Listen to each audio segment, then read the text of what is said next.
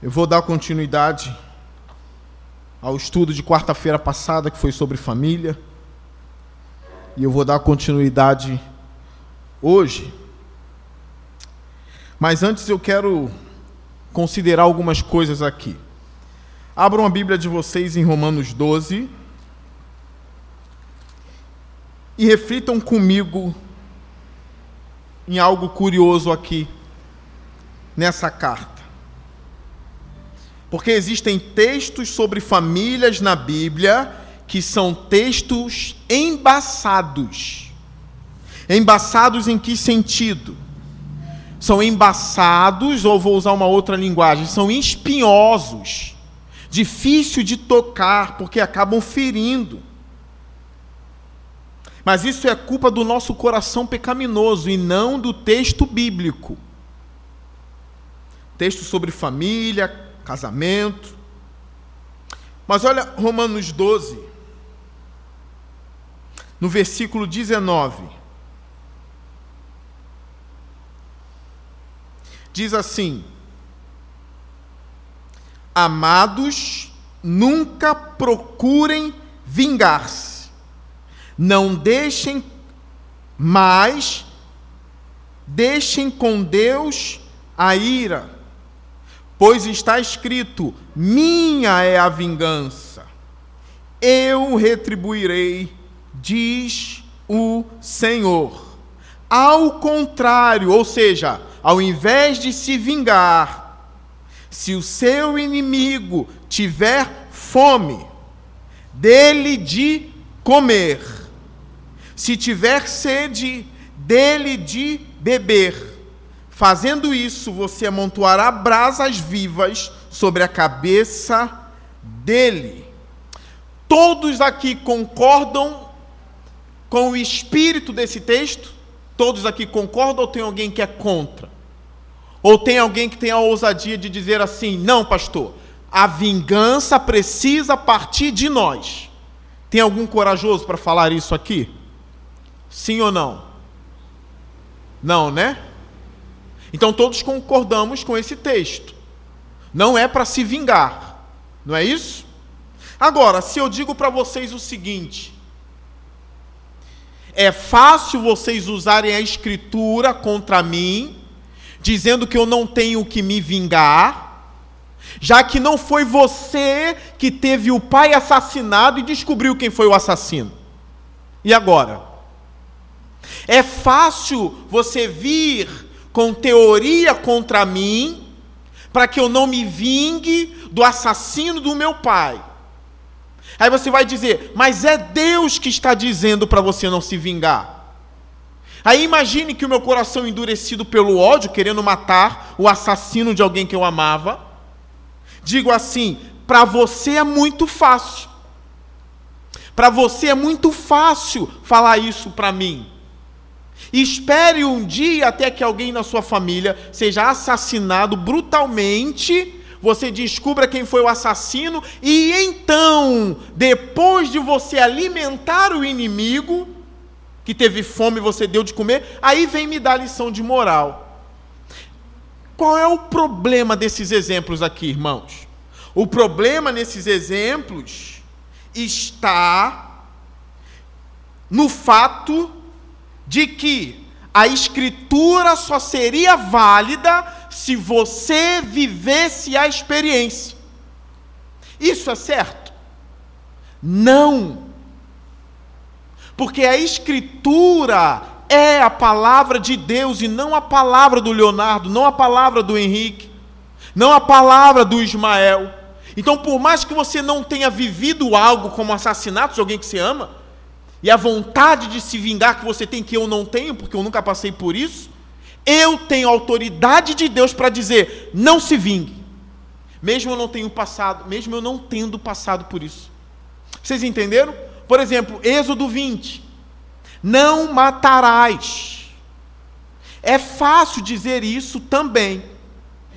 Quando você descobre onde o estuprador do seu bairro mora.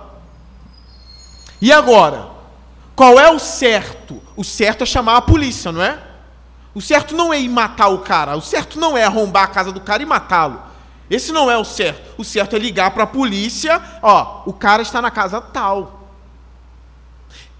E se o pai da moça souber onde ele está morando? A Bíblia diz: não assassinarás. E agora ele vai dizer: já vem vocês dizendo o que Deus disse. Deus sabe o que fala. Ele sabe qual é o fruto que cada um vai colher mais tarde. São textos espinhosos não para vocês hoje. Porque ninguém aqui está querendo matar alguém, pelo menos eu acho. Ninguém aqui quer matar alguém.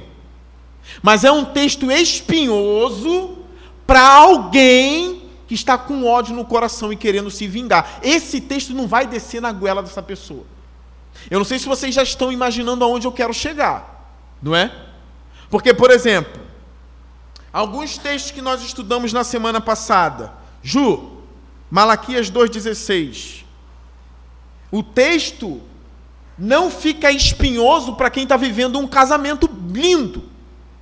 Agora, o texto fica espinhoso para alguém que está sendo quebrado no casamento, pela dureza do coração do outro.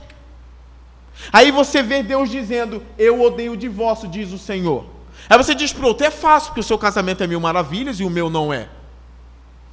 Mas é o mesmo argumento da vingança, você está entendendo? Para o cara que quer se vingar, o texto contra a vingança não desce na goela dele. Esse texto aqui, para quem está querendo se divorciar, porque às vezes não aguenta mais olhar para a cara do cônjuge, é espinhoso. Mas não deixa de ser verdadeiro. O texto não se torna falso pela sua experiência de vida e nem pela minha. Então continua sendo verdade. Malaquias 2,16. Eu odeio o divórcio, diz o Senhor. E odeio o homem que se cobre de violência. Tanto que cometeu assassinato quanto vingativo, que vai usar de violência contra ele. Duas coisas que Deus odeia. São textos espinhosos, irmãos, mas está na Bíblia. Outro texto espinhoso aqui, Efésios 5. Vamos voltar. Efésios, capítulo 5, vamos voltar ao que a gente leu na semana passada. Ju, põe para mim no 17. É espinhoso, sim, mas presta atenção. Portanto, não sejam insensatos, mas procurem compreender qual é a vontade do Senhor. Eu falei disso semana passada. Procure compreendê-la. Não se embriague com vinho. Você vai dizer, pastor, excelente, não me embriago. Estou aprovado. O texto está ótimo para mim, pastor. Eu não me embriago. Que leva à libertinagem. Mas deixem-se encher pelo Espírito. Excelente, pastor. Eu quero me encher do Espírito. Falando entre vós com salmos, adoro os salmos. Hinos, adoro hinos.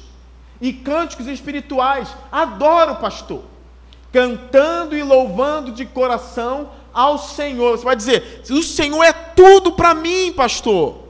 Até então o texto está ótimo. Olha agora. Dando graças constantemente a Deus Pai por todas as coisas em nome do Senhor Jesus Cristo. Sujeite-se uns aos outros. Aí fica embaçado, né? É ou não é? Porque está falando de ser cheio do Espírito. Começa a falar de louvor, de cânticos, de salmo, de ações de graça, tudo que crente gosta. De louvar, de cantar, de levantar as mãos, de chorar. Aí do nada, o texto que fala de ser cheio do Espírito Santo vai mostrar que um dos sinais de que você é cheio do Espírito é que você se sujeita. Submissão. Você se submete uns aos outros por temor a Cristo. Não, pastor, tudo bem. Eu me sujeito ao Senhor, que é o pastor da igreja, a liderança da igreja, aos mais velhos, às autoridades constituídas no mundo, eu me sujeito. Foi embaçado, mas deu, pastor. Agora, é o texto ainda cheio do Espírito Santo.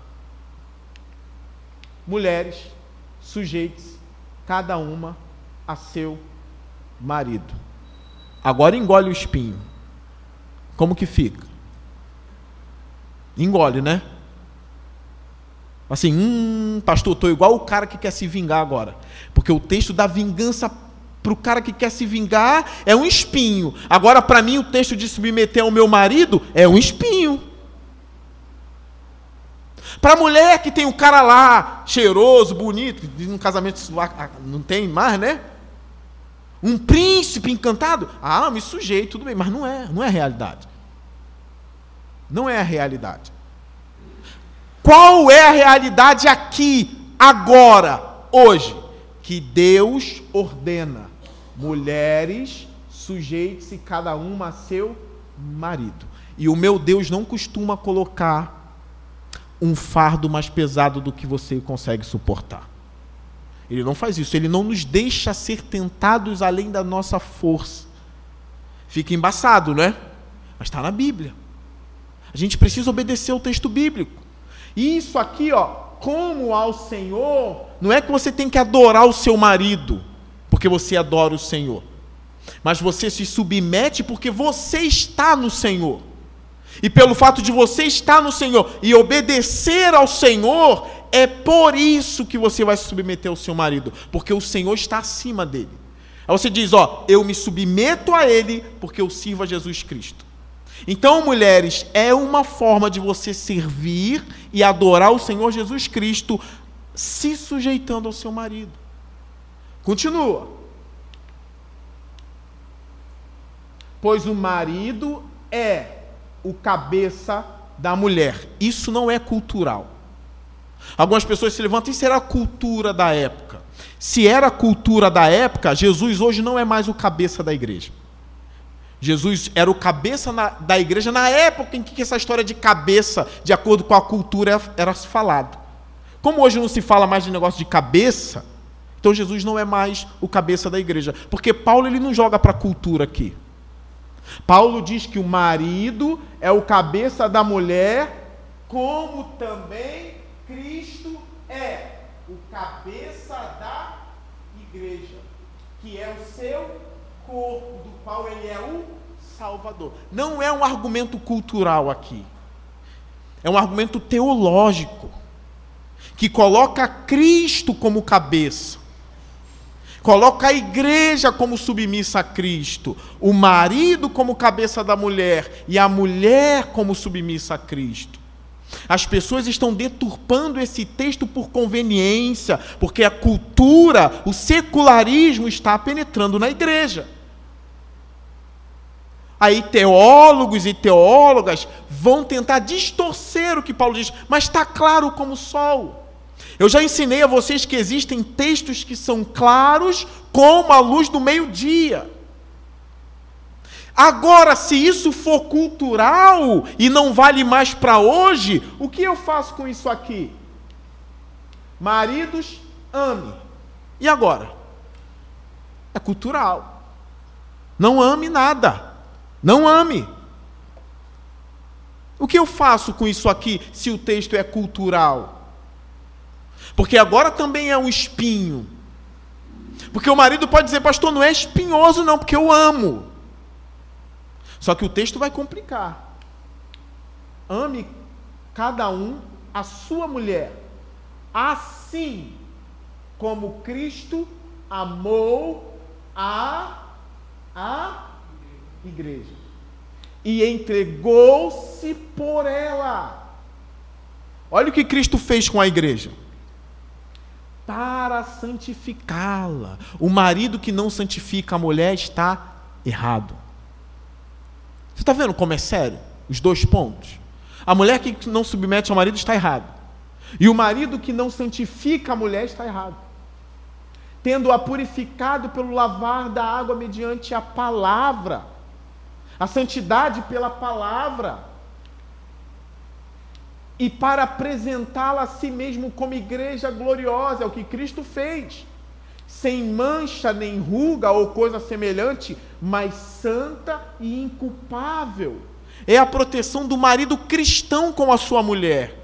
Apresentá-la também como santa, inculpável, honrada diante do Senhor naquele dia. Olha como os textos são sérios. Diante da gravidade do casamento, os discípulos chegaram para Jesus em Mateus 19 e diz: Olha, se é esse o estado, é melhor que o homem não case. Paulo falou também isso em 1 Coríntios 7. Continua. Da mesma forma, os maridos devem amar cada um a sua mulher como a seu próprio corpo. Quem ama sua mulher, ama a si mesmo. Além do mais, ninguém jamais odiou seu próprio corpo, antes o alimenta e dele cuida. Ó, olha a metáfora. Se eu estou com fome, eu como. Isso é o cuidado com o meu corpo. Eu não quero passar fome. É assim que o marido deve tratar a sua esposa. Não é dando empanturrando de comida, não. É cuidando dela como ele cuida de si mesmo quando está com fome. É o zelo que ele tem quando está passando fome. Aqui eu quero confessar um pecado meu. É, é, até uma prática que alguns não fazem já há 10 anos. Mas quando eu sinto do Espírito Santo que eu preciso jejuar, eu tiro um período para o jejum. Mas onde está o pecado? O jejum vai dando fome. Ele vai dando muita fome. E cada um tem o seu tempo do jejum. Um aguenta 24 horas, o outro não aguenta. Mas chega uma hora que a fome está muito forte. E eu não indico a ninguém ir ao supermercado no final do jejum. Porque a gula toma. É um cuidado exacerbado comigo mesmo. A barriga está roncando, eu começo a ter vontade de comer sucrilho, que é algo que eu não ligo muito. Lasanha, comprar já o pacote, não é fazer não, é já botar no micro-ondas e comer. Lasanha, chocolice e chocuque, que são os mais caros do mercado. Mas isso é por causa da minha fome. É todo o zelo que eu tenho, meu jejum acabou. Agora eu preciso comer, comer, comer e comer. Depois eu estou enjoado de tudo. Ao ponto de falar, acho que eu vou jejuar de novo, não quero mais comer nada. É um cuidado exacerbado. Mas o fato de eu ir atrás, comprar isso, comprar aquilo, é um cuidado com o meu próprio corpo. O marido precisa ter esse cuidado com a esposa. E a ordem não é a esposa ter o mesmo cuidado com o marido nesse sentido, mas é do marido com a esposa. Continua. Pois somos membros do seu corpo. Por essa razão, o homem deixará pai e mãe e se unirá sua mulher, e os dois se tornarão uma só carne. Uma só carne. Se você maltrata a sua esposa, é como se você estivesse esfaqueando o próprio corpo. Se você maltrata o marido, é como se você estivesse esfaqueando o próprio corpo. Você não faz isso com você mesma, né? Vai judiar da pessoa? Não vai. E tem várias maneiras de judiação, né? Tem várias maneiras. De torturar a pessoa não falando com a pessoa durante três dias. É uma maneira de judiar. Ou de ofender com os lábios é uma maneira de judiar. Você não faz isso consigo mesmo. Ou você olha para o espelho e diz assim: Eu sou um escroto. Você fala isso? Alguns até fazem, né? Dá tapa na cara. Não faz. Então você não pode fazer com o seu cônjuge. Olha o que Paulo vai dizer agora. Este é um mistério profundo. Refiro-me, porém, a Cristo e à igreja. O homem já disse que o casamento é a parábola da vida real de Cristo e a igreja. Ele não tolera a gente até hoje. E a gente não está aqui por ele também até hoje. Às vezes a gente não acha que ele está demorando em algumas coisas, mas a gente não espera nele, não confia nele. É um relacionamento lindo. É claro, é a igreja universal toda, mas nós somos parte desse corpo. Aí nesse texto mesmo depois vai falar dos filhos, mas não é não é a parte que eu quero chegar, terminando. Portanto, cada um de vocês também ame a sua mulher como a você mesmo, e a mulher trate o marido com todo o respeito. É um mandamento do Senhor, irmãos. Isso está claro. Ame a sua esposa e a esposa trate o cabra com respeito. Respeita ele. E tem algo ainda poderoso nas Escrituras que é possível ganhá-lo sem palavras. Agora, o casamento ele é temporário, tá? Espiritualmente, homens e mulheres são iguais diante de Deus, tá bom? Espiritualmente. Olha Mateus 22. O casamento vai acabar. Espero que não aqui. Espero que não aqui. Mateus 22, 29.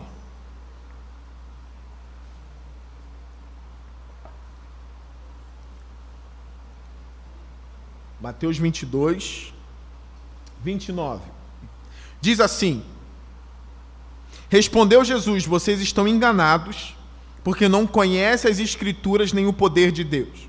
Na ressurreição, as pessoas não se casam, nem são dadas em casamento, mas são como os anjos dos céus. E quanto à ressurreição dos mortos, vocês não leram o que Deus lhes disse? Eu sou Deus de Abraão, Deus de Isaac, Deus de Jacó. Ele não é Deus de mortos, mas de vivos. Ouvindo isso, a multidão ficou admirada com o seu ensino. O seu casamento é temporário. Esses papéis que Deus deu ao homem e à mulher são papéis para essa vida aqui. Não vai durar até a ressurreição. Na ressurreição não tem casamento mais. Você tem que preparar o seu marido e a sua esposa, vocês se reencontrarão lá como irmãos. Não tem mais relação sexual, não tem mais carícias, acabou. Nós seremos como os anjos dos céus. Então o casamento ele é temporário. Grave essas coisas. Mais algumas recomendações importantes. Vocês que querem casar, vocês que têm filhos já adolescentes também, não permita que eles se casem com descrentes. Se eles são crentes. Não permita. Ou você que já passou por uma está vivendo a viuvez, né? É viúva, ou sofreu uma separação. Cuidado, não procure casar-se com descrente. Não é a vontade do Senhor. 1 Coríntios 7. Tem gente que chora lágrima de sangue porque optou lá atrás casar com um descrente. Não façam isso. Sete trinta e nove. Esses versículos vocês precisam anotar para vocês saberem passar também mais para frente. 1 Coríntios 7, 39. Diz assim: A mulher está ligada a seu marido enquanto ele viver, mas se o marido morrer, ela está livre para se casar com quem quiser. Ó, vou repetir: é com quem quiser. Porém, o texto continua: contanto que ele pertença ao Senhor. Pastor, mas eu estou apaixonada por ele. Ele não é crente e paixão não acontece sempre. E agora? Já que aconteceu. Eu estou apaixonado por ela e ela não é crente, mas paixão não acontece sempre. O que eu faço? Deus disse: não vá a paixão vai acabar e vai ficar um descrente na tua casa. E agora? Pode ter um efeito totalmente contrário ao da paixão daqui a uns anos. Você olhar e dizer: não suporto esse filho da mãe. Mas antes estava a flor da pele. Entende? Irmão, casamento é uma aliança. Se você fez, já era. E eu sei que tem gente. A minha avó pagou um preço por ter. Mas minha avó acabou se desviando. Ela cresceu num lar cristão. Aí com 17 anos ela casou com meu avô, que já é falecido. Mas o cabra ruim para se converter. A minha avó estava afastada, mas tinha um coração que se inclinava ao Senhor e desejava voltar para o Senhor um dia, tanto é que voltou. Se tornou diaconisa da Assembleia de Deus, mas ficou mais de 40 anos, se eu não me engano, sem pisar na igreja, porque ele não deixava. E agora? Aí vai dizer para ela: vai embora. Tinha cinco filhos. Vai embora para onde, irmãos? Nem todo mundo tem apartamento para ir embora, voltar para casa. Como é que ela vai voltar para casa da mãe? A mãe dela é idosa lá no Pernambuco. E naquela cultura é: não, não, volta não. Vá para sua casa. Era assim, né? Não volte. Não volte. Vá para sua casa para o seu marido. E agora? Ela diz: Olha, foram 40 anos sem poder fazer o que eu mais amava, que era a casa do Senhor. Deus honrou ela. Depois que meu avô morreu, ela voltou, trabalhando como diaconisa na igreja, amada pela igreja.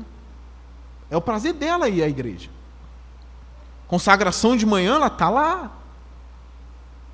Ela prefere esses cultos da manhã, porque já é idosa. Inclusive, eu tenho que lembrar de orar pela irmã Naí, que fez aniversário dia 5. Quem vai me lembrar? Levanta a mão. No final do culto. Isso, me lembra. O Vitor veio também? Não, né? O Vitor faz, fez aniversário dia 9. Então, irmãos, cuidado, porque o descrente e a descrente faz você chorar lágrimas de sangue. Tem gente aqui que sabe do que eu estou falando. Tem gente aqui que sabe. Põe para mim, Ju, o primeiro que eu te mandei. Do livro do Dave Harvey. Tem uma mosca aqui que está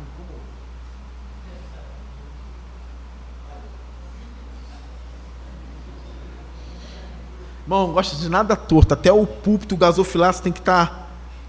Se eu ver uma mosca ali, eu não vou conseguir, não. Casamento. Dave Harvey, ele é um é conselheiro há muitos anos de casais. É um pastor americano.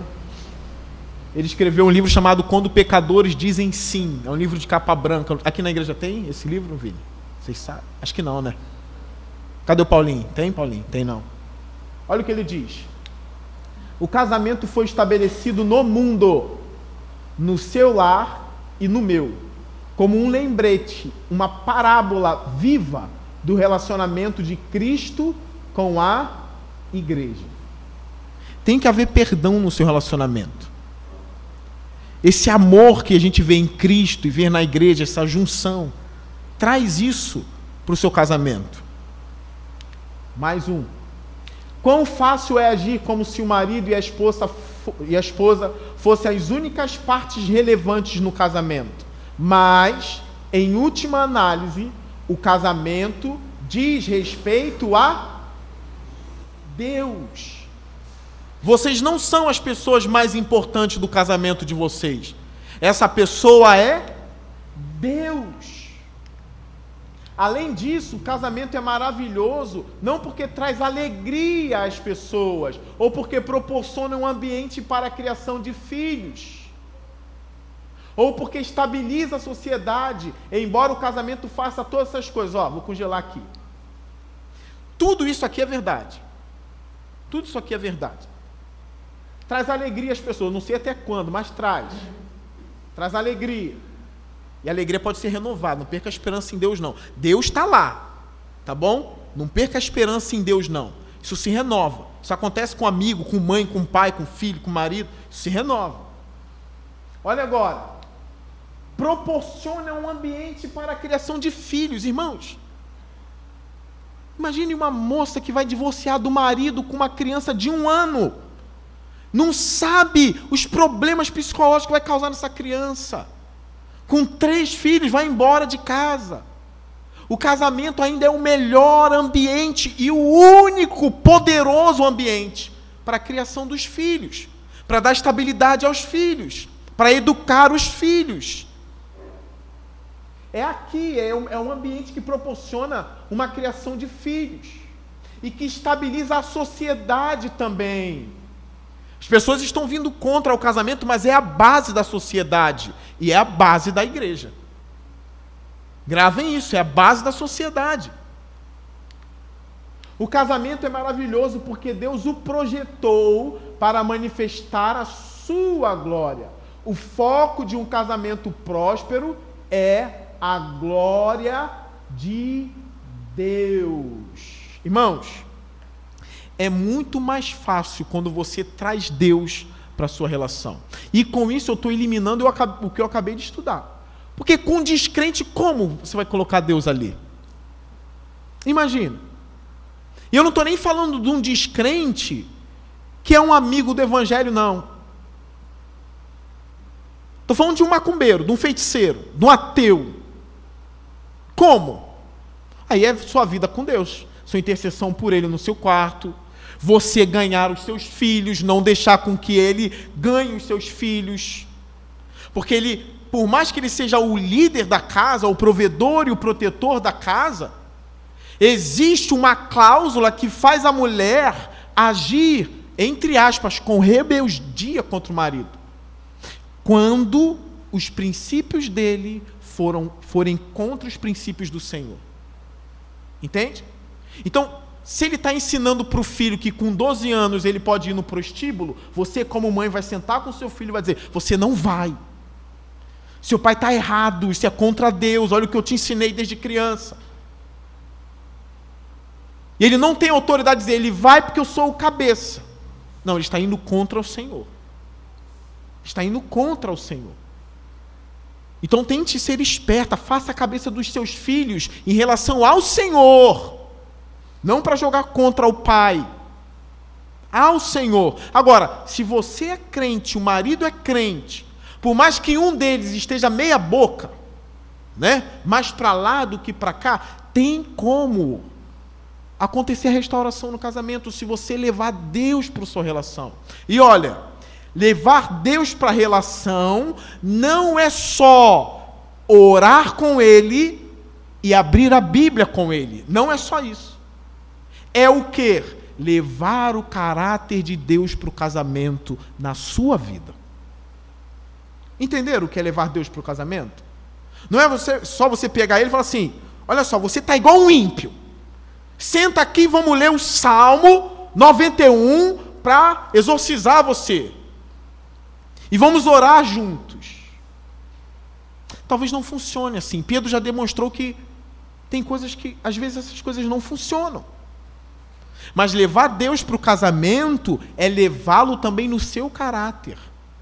É fazer ele ter estranhamentos acerca de você. O que é estranhamento? E vice-versa, né? A mulher olhar para o marido e falar: Esse homem está sendo carinhoso agora? O que, que aconteceu que ele voltou da igreja carinhoso? Você está levando Deus para o seu casamento. Você ouviu aqui agora. Quanto tempo tem que tu não faz um cafuné nela? Aí vai fazer, ela vai estranhar acontecer alguma coisa. Conta logo o que, que houve, conta. Ganha ele ou ela sem discurso. Se ele for esse crente meia-boca, até o ímpio. Seja mais paciente, vai falar: essa mulher sempre foi iracunda. Ela está mansa. Ela está paciente. Pede perdão, olha, eu errei a culpa foi minha, me perdoa. Nossa, isso aí é o remédio para muita coisa. Já viu dois orgulhosos? Se você for contar em 30 anos de casamento, se teve três pedidos de perdão, foi muito, às vezes não teve nenhum. Mas normalmente, quando dois orgulhosos se chocam, em amizade, na igreja, em casamento, e um acaba levando Deus para o seu caráter e pede perdão normalmente o outro orgulhoso vai dizer: Me perdoa também porque eu errei. A palavra branda também alivia o furor, como está em Provérbios. Então faz um teste, irmão. Não adianta só dizer assim: eu quero a minha família na igreja. Leva a Deus no seu caráter primeiro.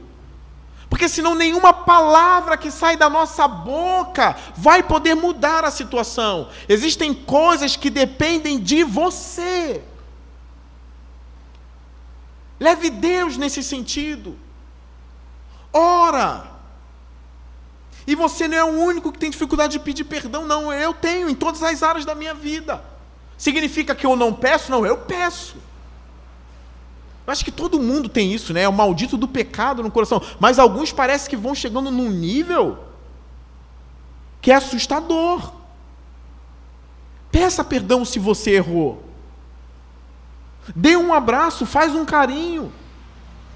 Talvez, irmãos, a partir desses gestos simples, toda uma família comece a se voltar para Deus. Faça esse teste. Continuando. Mais do David. Isso aqui é muito importante. O que acreditamos sobre Deus, ó, o que acreditamos sobre Deus determina a qualidade de nosso casamento. Vocês entenderam isso aqui? O que eu acredito, o que eu creio sobre Deus, determina a qualidade do meu casamento. Se eu tenho uma boa teologia, um bom conhecimento de Deus, isso vai ter, determinar a qualidade do meu casamento. Alguns exemplos aqui. Eu creio que o meu Deus é muito paciente. Onde está escrito isso? Salmo 103, né? Não acusa sem cessar. Está escrito. A sua ira dura só um instante. Está escrito. É o que eu creio sobre o meu Deus. Se eu creio nisso sobre o meu Deus, eu vou levar essa teologia comigo. Faça isso. Imita seu Deus. Por que, que ele tem que te perdoar? Por que, que ele tem que ser paciente contigo? E ele é. A Bíblia fala, ele é cheio de amor. Ele lança os seus pecados e deixa longe, assim como o Oriente está longe do Ocidente. Agora, se você tem uma visão de um Deus carrancudo, você vai ser assim. Então, a sua teologia pode trazer qualidade no seu casamento, no que você crê sobre Deus, no que você crê sobre isso aqui. Ele vai falar mais, o David vai falar mais sobre isso. Aquilo em que você realmente acredita sobre Deus e sobre o que significa viver para Deus é a sua teologia. Ó, ele botou mais um tópico aqui embaixo. Mais um tópico. Aquilo que você realmente acredita sobre Deus e sobre o que significa viver para Deus é a sua teologia. Um exemplo aqui. Se eu entendo, a partir do meu conhecimento de Deus, que eu preciso pedir perdão a um filho, sendo que ele errou e eu não. Alguns podem dizer, nossa, que ação nobre do pai e da mãe pediu perdão à filha, sendo que a filha estava errada só para apaziguar a situação.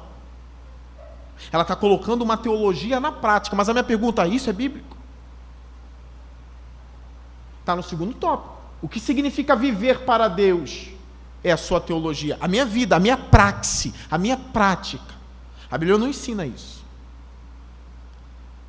A Bíblia ensina o seguinte: se você pecou contra o seu irmão, peça perdão. Se você não pecou contra o seu irmão, não peça perdão. Isso, tá, é teologia, isso está na Bíblia. Se você não errou contra ele, não é o pedido de perdão que vai resolver os problemas. Isso pode até mesmo piorar a situação. Pode tornar cada vez mais o outro mais sem vergonha. E ele nunca pede perdão por causa disso. A maneira de eu resolver esse problema, esse problema, tá nítido, ele errou. Mas eu vou lá e vou pedir perdão. Me perdoa. A, a pergunta é: me perdoe pelo quê? Existem outras maneiras de apaziguar. Existem outras maneiras de dialogar. Olha, eu quero começar essa conversa. Vamos supor que você não errou. Dizendo que eu estou aqui em amor, estou em amor, Eu creio piamente, isso for marido e mulher, com filho age de outra forma. Dá para agir de outra forma. Eu creio piamente que você errou. Você não tinha que ter olhado aquilo que você olhou. Ou eu vi que você olhou. Mas eu estou aqui em amor querendo restaurar a nossa relação. Agora, quem tem que pedir o perdão é o ofensor. Pedro disse assim: Quantas vezes eu devo perdoar o meu próximo? 70? Jesus, não, 70 vezes 7. Toda vez que o seu próximo pecar contra ti e vier arrependido, perdoe-o. É assim. Muitos especialistas estão crescendo nesse tópico. Agora, com filho, se você errou, peça perdão, como pai e como mãe. Se você não errou e ele errou, mostre o erro com misericórdia. A forma como você entende a sua teologia e como bota essa teologia na prática é outra história. Entende? Se você entende lá o texto da vara como espancamento, você está vivendo a teologia errada. A Bíblia não fala de espancamento. Não é pegar o menino até sangrar e destruí-lo. Não é isso. É uma correção, irmãos. Correção. Pode ser uma vaiana, pode ser uma mãozada devagar, lenta, sei lá. Mas discipline. Porque a, alguns vieram com uma nova psicologia de que se não bate em filho. Agora, se essa é a maneira como você entende a teologia, você não vai bater no filho e a criança vai crescer rebelde. Você não vai discipliná-la. Você vai criar um perturbador em casa e vai perturbar a casa do outro também. Então isso aqui importa, ó, aquilo que você realmente acredita sobre Deus e sobre o que significa viver para Deus é a sua teologia, mas ela pode estar errada eu vou torturá-lo agora no silêncio. Ué, que teologia é essa? A pessoa está pedindo perdão, a pessoa confessou que errou. Irmãos, a confissão é bíblica, tá? Mas a confissão só existe quando há pecado, irmãos. Isso é óbvio, se você não pecou, você não confessa. Agora, se a pessoa confessou o pecado, libere o perdão. Não fique torturando, esperando uma semana, duas semanas, três semanas. Que teologia é essa? Pastor, é difícil mudar assim. Tá bom, então de três semanas, silencie duas. Depois silencie uma. Depois três dias. Um dia. Até que você não fique mais em silêncio torturando a pessoa. E você é um teólogo, mesmo não tendo cursado teologia. Olha essa citação aqui. Nenhum cristão pode evitar a teologia, ó, nenhum. Nenhum. Nenhum mais simples aqui em nosso meio. Nenhum cristão pode evitar a teologia. Todo cristão é um teólogo. Ele pode não ser um teólogo no sentido técnico ou profissional, mas ainda é um teólogo. A questão não é ser ou não ser um teólogo, mas se somos bons ou maus teólogos.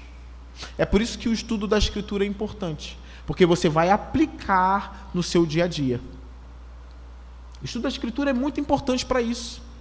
Como você lida no dia a dia em relação com aquilo que você aprendeu? Você precisa estar cheio da teologia. E tem gente que fala assim: Eu não gosto de teologia. Irmão, teologia é o estudo sobre Deus. Só está no grego, teos mas é o seu estudo sobre o seu Deus. Olha, olha a forma como essa, essa teologia vai mudando a nossa mente. Se uma pessoa diz assim, algo simples, Leonardo, foi você que comeu o bolo de aniversário que estava na geladeira antes do tempo e cortou aquela fatia? Bem, se não foi eu, o que, que eu tenho que dizer? Hã? Se não foi, não foi. E se foi? Foi. Porque a Bíblia tem um princípio: fale a verdade. É isso. Você olhou ou não olhou? Eu olhei. Você fez ou não fez? Eu fiz. Agora, dentro dessas questões, é importante que vocês busquem um conselheiro. Porque tem vezes que você está errado ou errada e não percebe, acha que está certo. E é por isso que às vezes não vem os pedidos de perdão. Porque você não sente que está errado ou errada. Busque um conselheiro e fala: olha, a situação é essa. O que, que você acha? Eu estou errado ou errada? Ou ele errou? Para isso tem que ser um conselheiro imparcial. Se você pegar a sua melhor amiga, eu não sei, talvez ela fique do seu lado. E aconteça uma injustiça no relacionamento. Então procure bons conselheiros e passe a situação. Eu estou errado? Me diz, sim, você está errado por causa disso, disso, disso. E conserte. Eu sei que meu tempo já esgotou, tem um minuto, mas tem mais coisas para a gente ler. Olha aqui para frente. Então não se engane quanto a isso. A maneira pela qual os cônjuges constroem seu casamento dia a dia, ano a ano, é modelada fundamentalmente por sua teologia. Lembrando, às vezes a sua teologia está braba, é por isso, está ruim. A teologia dirige o modo de pensar, falar e agir dos cônjuges. A teologia deles dirige toda a sua vida e determina como vivem em seu casamento.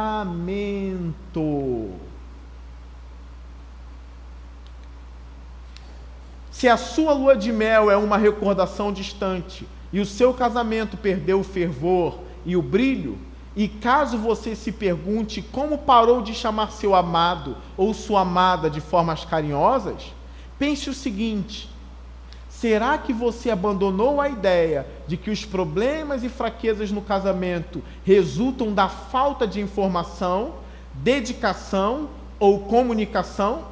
Você encarou seus problemas como eles realmente são, causados por uma guerra em seu próprio coração. Viu isso aqui? Às vezes é você. Sabia? Às vezes o outro é até difícil de lidar, mas você é mais. Muito mais. Às vezes é pela guerra do seu coração. E onde a teologia agora faz sentido? De onde vêm as mazelas, os adultérios, a mentira, a promiscuidade, a inveja, se não do coração de vocês? Você entende? Deus fala isso sobre o meu coração. Então, provavelmente o que eu estou sentindo agora por Ele pode estar sendo exacerbado ou exagerado Aí você diz: Eu não vou dar o meu braço a torcer para ela, mas você está dando o seu braço a torcer para o maligno, desgraçado pecado do seu coração. Olha isso. Imagina. Não vou dar o meu braço a torcer para ela ou para ele.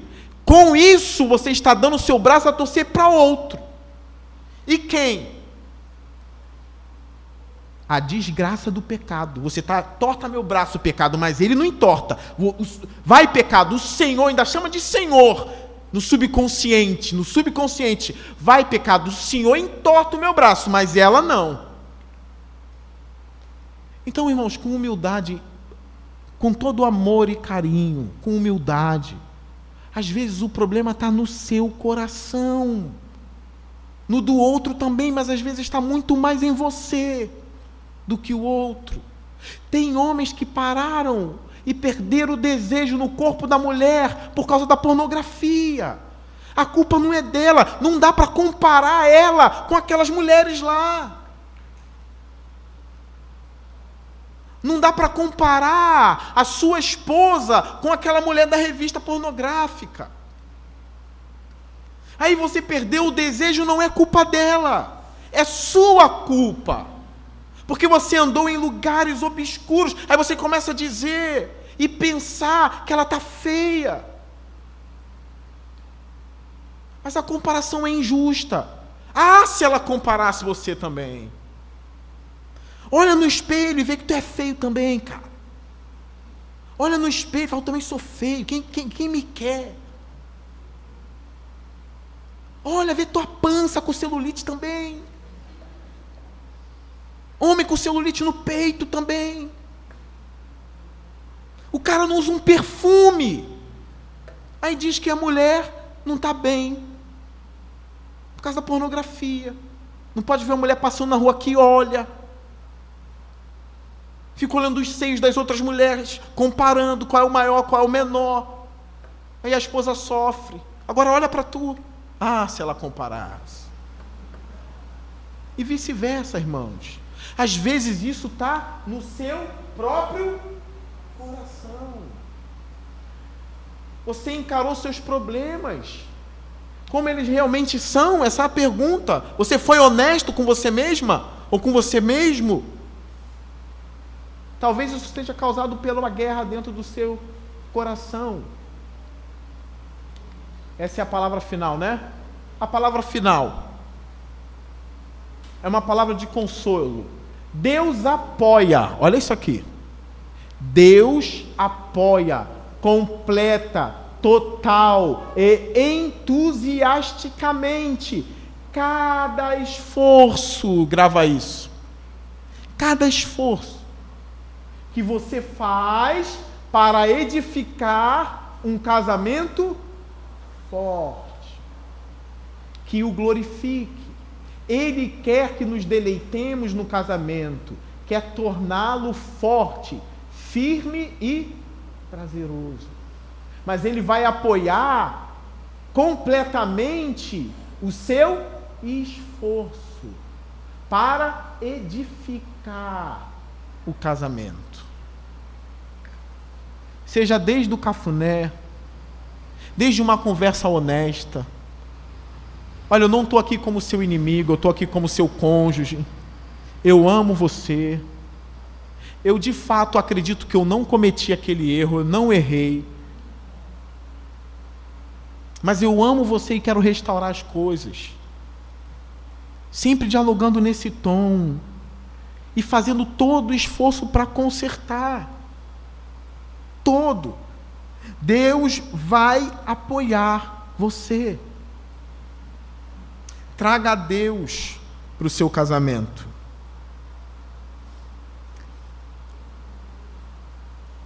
Vamos terminar lendo Mateus 19.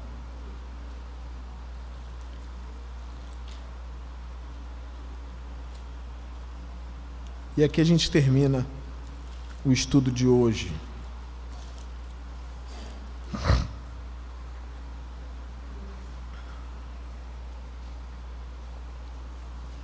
Nós vamos ler até o versículo 6. Você pode até ficar de pé.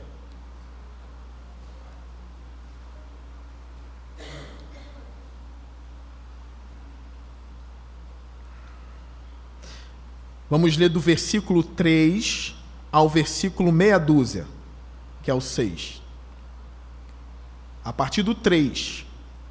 Alguns fariseus aproximaram-se dele para pô-lo à prova e perguntaram-lhe: É permitido ao homem divorciar-se de sua mulher por qualquer motivo?